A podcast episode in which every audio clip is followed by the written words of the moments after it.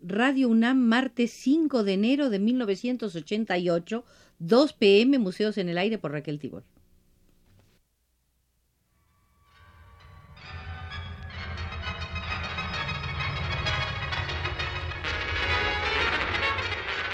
Radio UNAM presenta Museos en el Aire. Un programa a cargo de Raquel Tibol, quien queda con ustedes.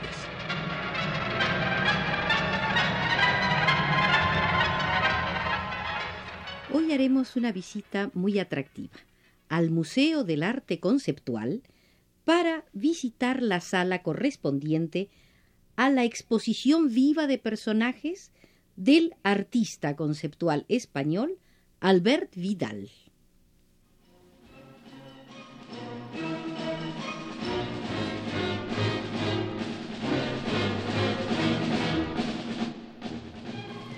¿Es usted cocinero? ¿Es usted cirujano? ¿Es usted vendedor de frutas en algún lugar? ¿Hace enfermería? ¿Corta uñas? ¿Qué hace usted?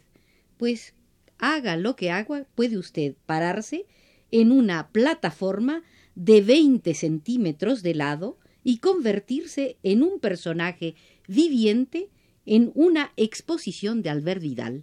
La única condición es que usted se pare y diga qué trabajo real hace en esta existencia. Esto ha llamado enormemente la atención, pues los espectadores han pasado a ser objetos contemplables. La explicación conceptual dada por Albert Vidal sobre esta exposición es sumamente clara. Se trata, como les dije, de 40 personajes parados en estas pequeñas plataformas adicionadas a la pared y a medida que van cambiando las personas, va cambiando el letrerito que abajo, manuscrito por el propio artista o algunas veces por los propios participantes, da cuenta no del nombre ni de la edad, sino simplemente de la ocupación, del trabajo. De ahí que sea un muestreo de personas laborantes, de personas que tienen una determinada actitud en la vida de acuerdo a su desarrollo cotidiano en este mundo. Y dice Vidal lo siguiente en una sala generalmente reservada para exposiciones de esculturas u otros objetos de arte, el público asistente a la exposición viva de cuarenta personajes se verá confrontado por su misma dimensión como manifestación artística de la misma manera que todos los demás participantes. Es la vida, con sus esperanzas y desilusiones, y sobre todo es la dedicación puesta en un trabajo a lo largo de los años que han ido forjando día a día el paisaje humano esculpido por una u otra profesión u oficio, partiendo del convencimiento de que todos los trabajos o funciones tienen su dignidad siempre que se hagan con amor y convencimiento. Esta exposición pretende mostrar al público, dijo Albert Vidal, cuarenta visiones del mundo personales y diferenciadas precisamente debido al ejercicio de un trabajo. Es pues una muestra objetiva de nuestra sociedad en la cual están presentes las funciones más representativas. Una nueva performance de este actor cada vez más abocado a los eventos únicos e irrepetibles como vía de comunicación personal y de puesta en práctica de su visión del arte y de la sociedad. Albert Vidal aprieta progresivamente la tuerca a un discurso teatral cada vez más alejado de la ficción y que al mismo tiempo compromete cada vez más la lectura del espectador. Después de experiencias como el enterramiento o el vendedor de gelatinas, en las que él mismo era punto de atención del evento, en la experiencia de los cuarenta personajes, Vidal, visto de un modo convencional, podría decirse que ha montado la exposición sin actuar él mismo. Pero en este juego hiper pirandeliano que Albert Vidal ha propuesto en varias galerías, ¿quién contemplaba y quién se dejaba contemplar, quién era espectador y quién era el espectáculo.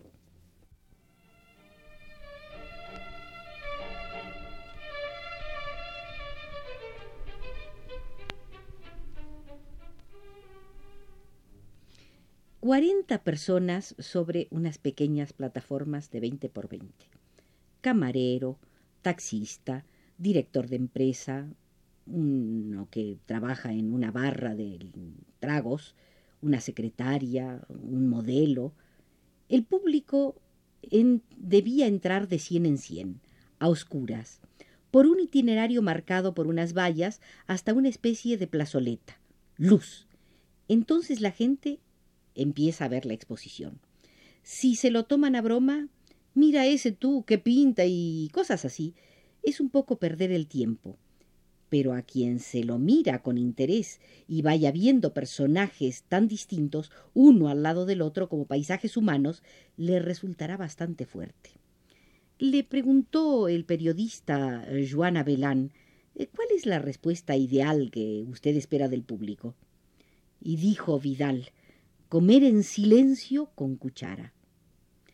Y si no fuera así, él contestó, grabaré los comentarios y luego se los haré escuchar. Eh, ¿Qué persigue usted en realidad? Salir de la cultura del laberinto, del arte de la seducción. Me interesa más manifestarme a través de una clave de lectura contemporánea que se acerque progresivamente a la comunicación. Le preguntó el periodista Belán, ¿qué papel juega el público en esos performances? El espectador ha de ser muy exigente, con él mismo y con aquello que ve. Por eso me gustan estos tours de force con el público. Lo que me molesta es que no venga exigente, porque entonces es perder el tiempo, y eso no me interesa. Le pregunta el periodista, ¿fue el caso del vendedor de helados? Contesta Vidal. Muchos críticos lo calificaron de broma. Yo les escribí diciéndoles que eran unos retrógrados, a todos menos a uno, a Reus, porque para mí fue un acto completamente auténtico, vivido. Era una obra plenamente válida, en la cual rehusaba utilizar la seducción de Albert Vidal haciendo de actor. No hacía que no actuaba, no hacía nada, y sin embargo, muchos de los que se acercaban con conciencia teatral se ponían tensos, actuaban. Había una sutileza muy fina, y quien captaba el punto se lo pasaba bien.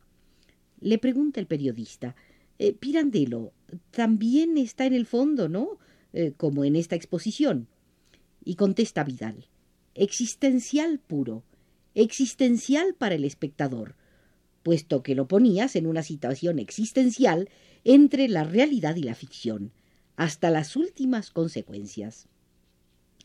Albert Vidal, fiel a su trayectoria, ha expuesto al fin sus cuarenta personajes y ha demostrado, una vez más, su gran capacidad de convocatoria y el atractivo de una manera de ver el arte que él está plenamente convencido que es la del futuro en el que ya estamos entrando, es decir, un arte que rompe con las convenciones habituales para entrar en propuestas de un arte conceptual que no ha sido enterrado como algunos creen, sino que todavía tiene la vitalidad de gentes que, con los planteamientos de Albert Vidal, le dan una nueva validez. A mediados de febrero de 1987, Albert Vidal regresaba de la India y volvía sobre el tema. Se trata de una exposición viva de paisajes humanos esculpidos por el trabajo. Hablando con él, le requerían opiniones que sin duda iban a manifestarse enjuiciando sus eh, propuestas eh, como un chiste, un chiste de Vidal. Arbel Vidal, al que este tipo de opiniones más que molestarle le provocan, defendió su exposición con estas palabras. La defensa del que no entiende es siempre el vilipendio y la broma. Pienso que esta es una posición de autodefensa de quienes participan de todo aquello contra lo que lucho. Si ellos toman mi trabajo con una distancia irónica y autosuficiente, los invito a que me demuestren qué grado de conciencia civil tiene su adicción a la mayoría de hechos representativos de esta sociedad. Mi sistema de trabajo, sostiene Albert Vidal, consiste en dar salida a todas las pulsaciones creativas que me pasan por la cabeza. Eso quiere decir que me considero un investigador y a la vez un artesano. lo que significa que cada montaje no tiene por qué tener la misma importancia si se consideran los resultados. La exposición de 40 personajes debía reunir, como su nombre lo dice, a 40 profesionales que amaran su trabajo, lo que hacen que la sociedad funcione, y Vidal ofreció la posibilidad de ocupar el podio a distintas personas. Así, junto a un crítico de arte, se situó una cocinera.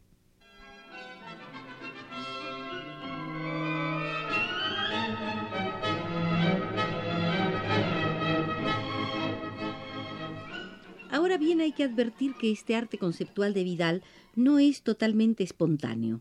Él requirió de un ensayo y este ensayo se llevó a cabo, por ejemplo, en Madrid el, día 9 de marzo de 1987.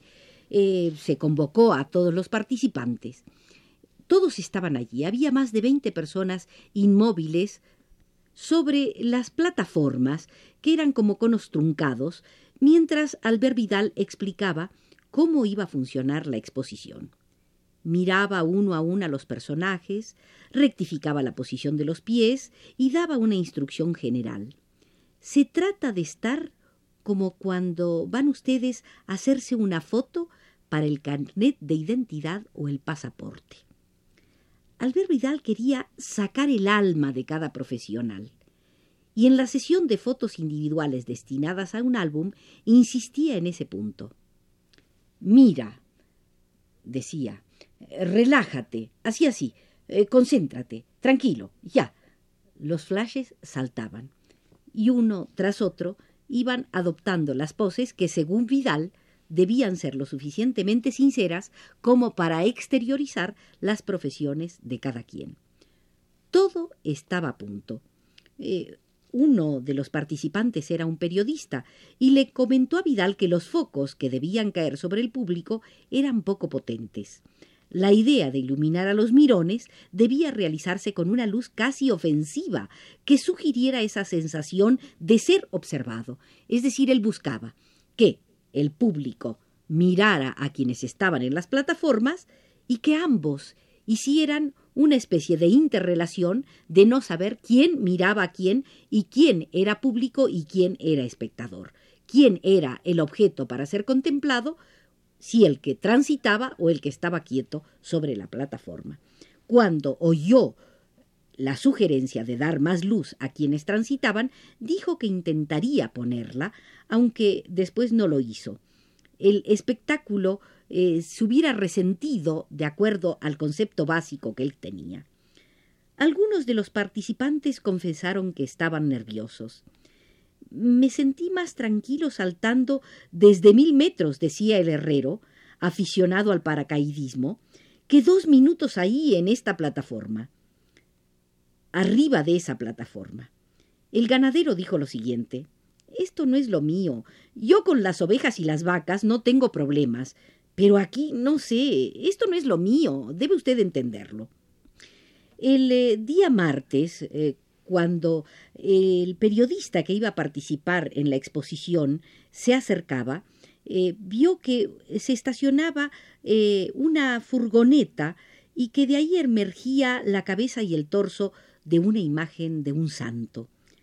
A los pocos segundos el periodista se encontraba como aquel santo en su plataforma sobre ese cono truncado de unos veinte centímetros de lado y un tanto apenas alta, no muy alta, como quien sube un escalón, buscando con los ojos un punto fijo que evitara la fatal distracción, que huyera de las miradas, porque el chiste era que los que estaban en las plataformas debían tener la mirada fija, no mirar a los que transitaban. Estos tenían plena libertad, los que transitaban, de moverse como quisieran, para eso eran el público. Pero ¿qué miradas iban a soportar? Miradas burlonas, curiosas, reflexivas. Al fin eh, consideró el periodista que él había conseguido actuar su papel. Allí estaban, expuestos.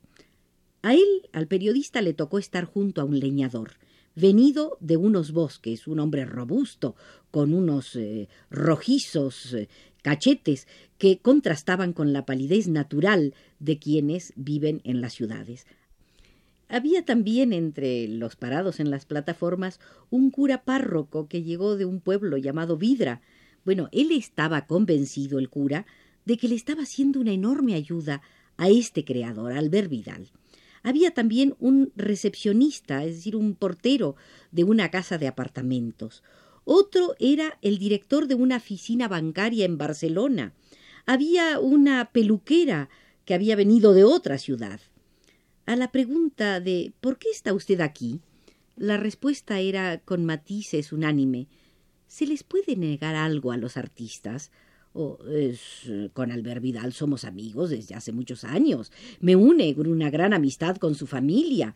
Y otro decía, me pareció una idea fantástica. Vidal había dado unas brevísimas instrucciones. Quería esculturas hieráticas, inmóviles y con la vista fija. Insistía en que la posición debía ser firme pero no tensa. El primer pase fue un éxito. Los personajes habían entendido el mensaje y durante esos minutos hicieron del no hacer su actividad. La psicóloga no pudo contener la risa en el primer momento. Oigan ustedes, fue la psicóloga la que no pudo contener la risa en el primer momento. Pero la risa de la psicóloga provocó la risa en otros de los cuarenta personajes. La comisura de los labios se abrieron, pero finalmente la boca de muchos permaneció cerrada. La luz creció, haciéndose puramente blanca. Habían pasado cuántos minutos se preguntaban los parados. En los siguientes pases todo transcurrió sin incidente alguno.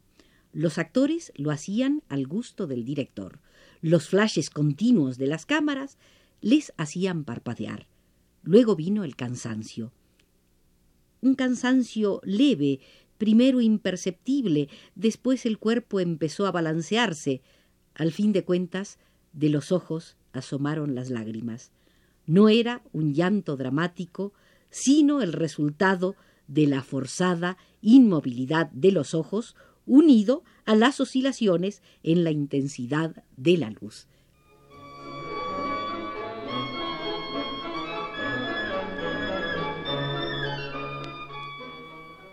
Recordemos que esta exposición de 40 personajes se parece en algo a aquella exposición que en 1973 hiciera Felipe Ehrenberg en México cuando él solito se expuso como objeto artístico. Termina así nuestra única visita a este Museo del Arte Conceptual de Arbel Vidal. Nos dirigió desde los controles Abelardo Aguirre.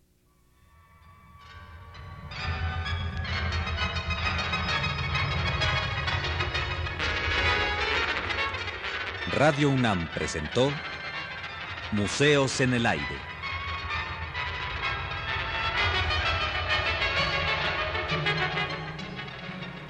Un programa de Raquel Tibol.